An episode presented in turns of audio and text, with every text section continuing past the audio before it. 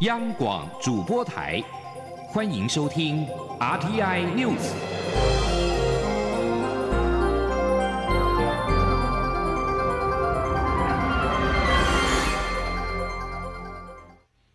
各位好，我是李自立，欢迎收听这一节央广主播台提供给您的 RTI News。率团进行民主伙伴共荣之旅的蔡英文总统，目前正在友邦贝里斯访问，将在台北时间五号上午凌晨四点结束访问行程，并将在美西时间的五号过境洛杉矶的时候会晤美国众议院议长麦卡锡。对于中国扬言会采取坚定措施，总统府副秘书长张敦涵今天受访时引用美国前总统雷根的名言，表示。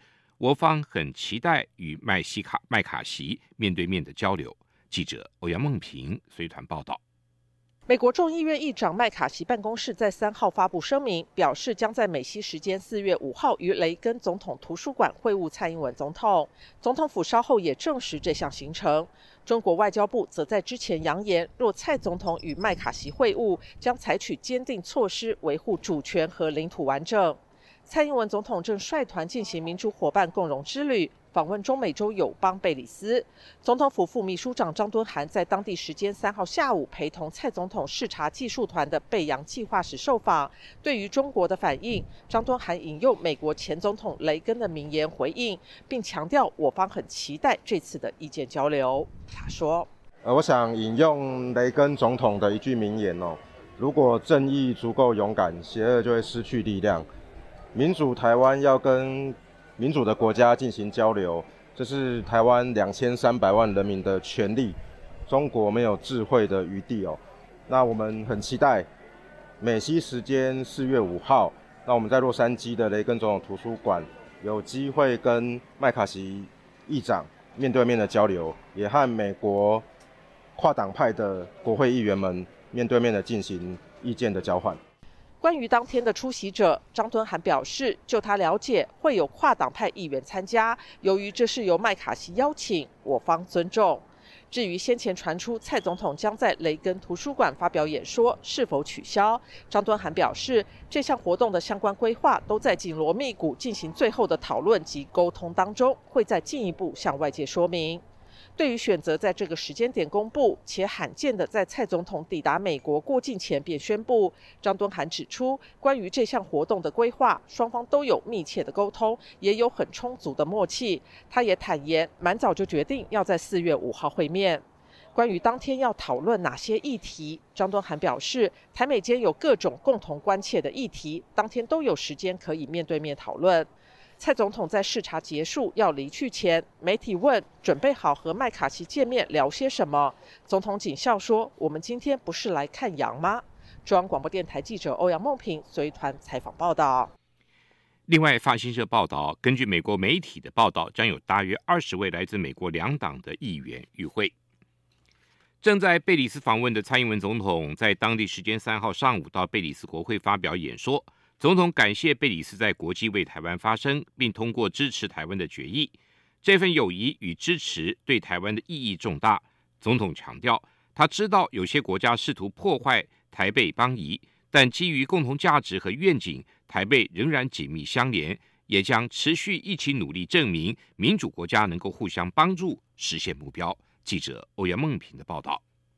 蔡英文总统率团访问中美洲友邦贝里斯，并于当地时间三号上午到贝里斯国会发表演说。蔡总统步入国会议场后，由贝里斯总理布里先纽先致欢迎词。蔡总统接着进行国会演说，之后贝国众议院议长伍兹及参议院议长特伦奇分别致谢词。蔡总统并接受参众两院呈递有台动议。总统在国会演说中表示，在努力迈向后疫情时代之际，更多挑战正等着我们，例如气候变迁、经济衰退、通货膨胀，而最具挑战的莫过于来自威权政权扩张主义的威胁。总统指出，台湾人民不断面临来自海峡对岸的威胁。近年来，台湾与全世界民主国家的关系日益坚实紧密，却仍被排除参与国际组织，不能成为贡献国际社会的一员。而贝里斯在许多国际组织的会议及论坛中，都为台湾人民发声。去年五月及日前，更先后通过支持台湾的决议。他要代表台湾人民表达感谢。他说：“Last May, in this very chamber, your National Assembly members unanimously passed a motion to support Taiwan's participation in international organizations, and a motion supporting democratic Taiwan was also passed a few days ago. On behalf of the people of Taiwan, I want to take this opportunity to express our sincere gratitude to the government of Belize and all the members of the House and the Senate. Your unwavering friendship and support means so much to us. Thank you. 总统也表示，台湾很荣幸能透过各项计划协助贝里斯的国家发展。过去两年，台湾和贝里斯的双边合作已更进一步提升。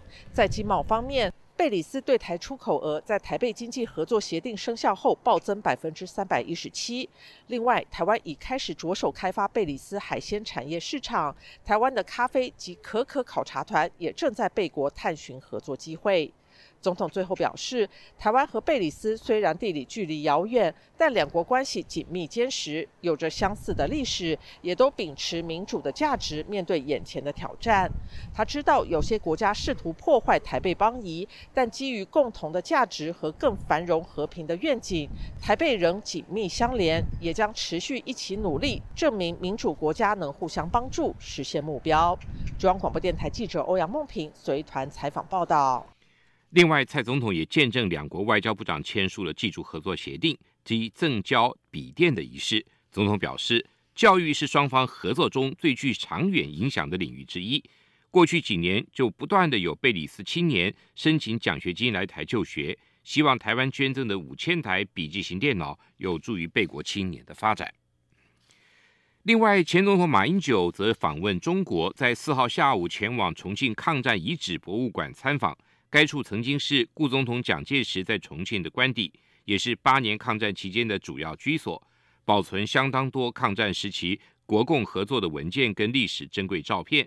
参观过程中，马英九突然爆料，当年飞虎队的陈纳德将军曾经很爱慕蒋夫人，很多人都不知道。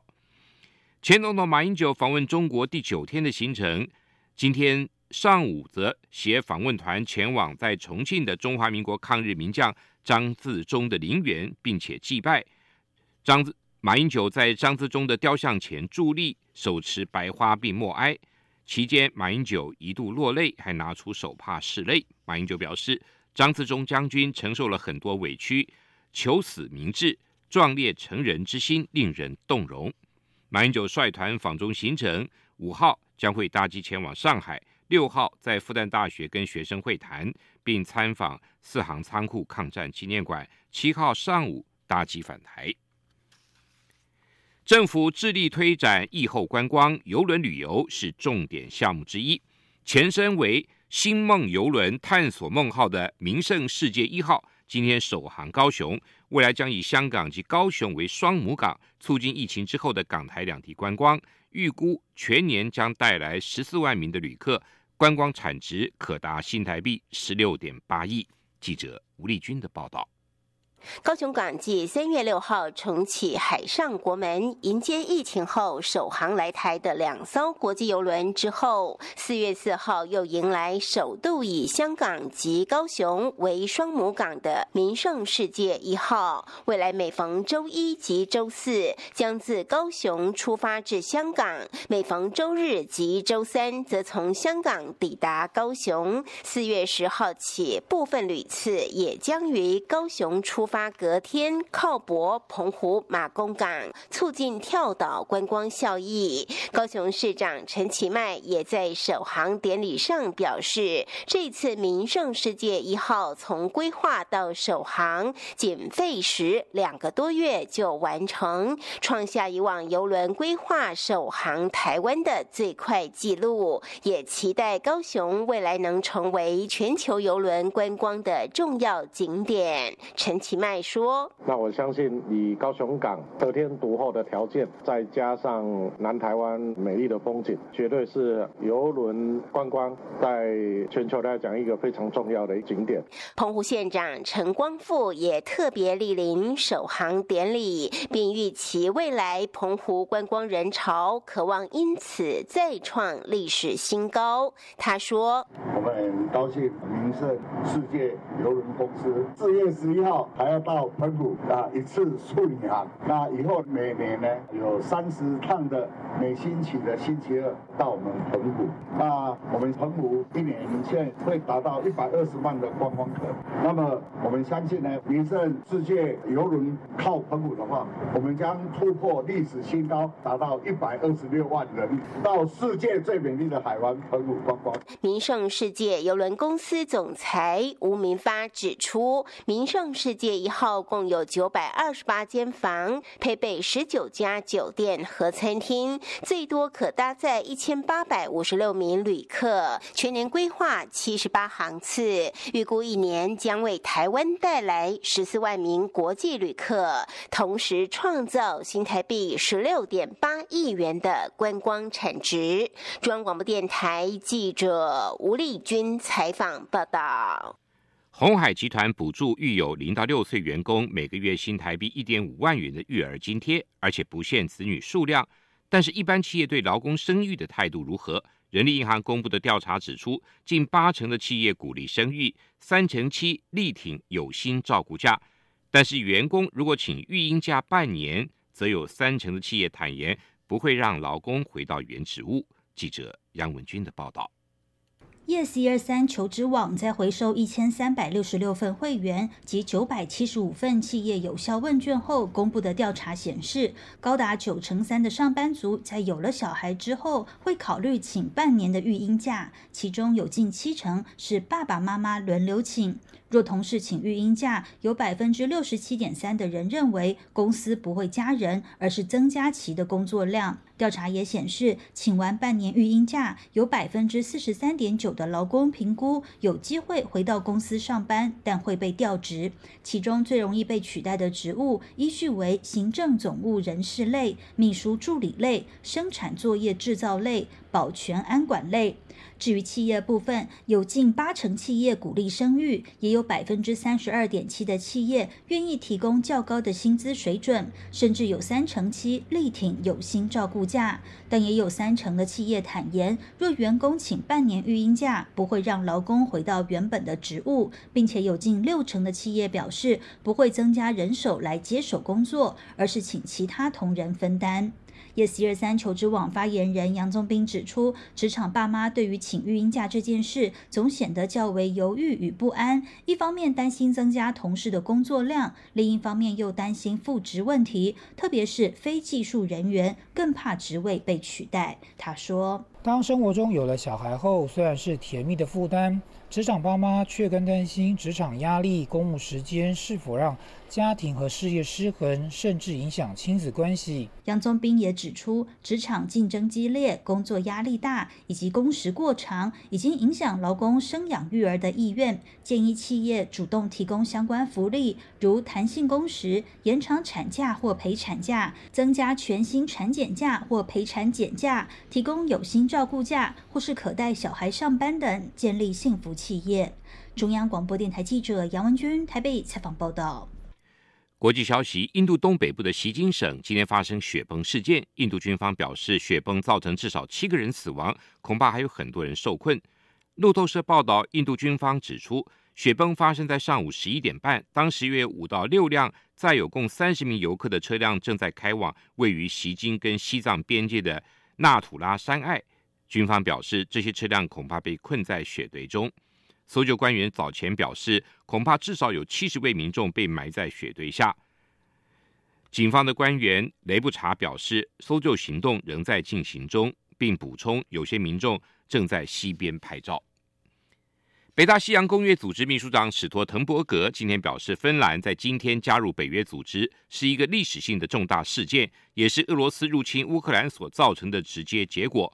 对于北约组织的北欧扩张，克里姆林宫今天则表示，将会被迫采取反制措施，以确保俄罗斯的安全，借此回应芬兰加入北约。另外，欧盟今天也表示，由中国道德义务为乌克兰的和平做出贡献，并且在俄罗斯入侵乌克兰所发动的战争中，不能支持侵略者的一方。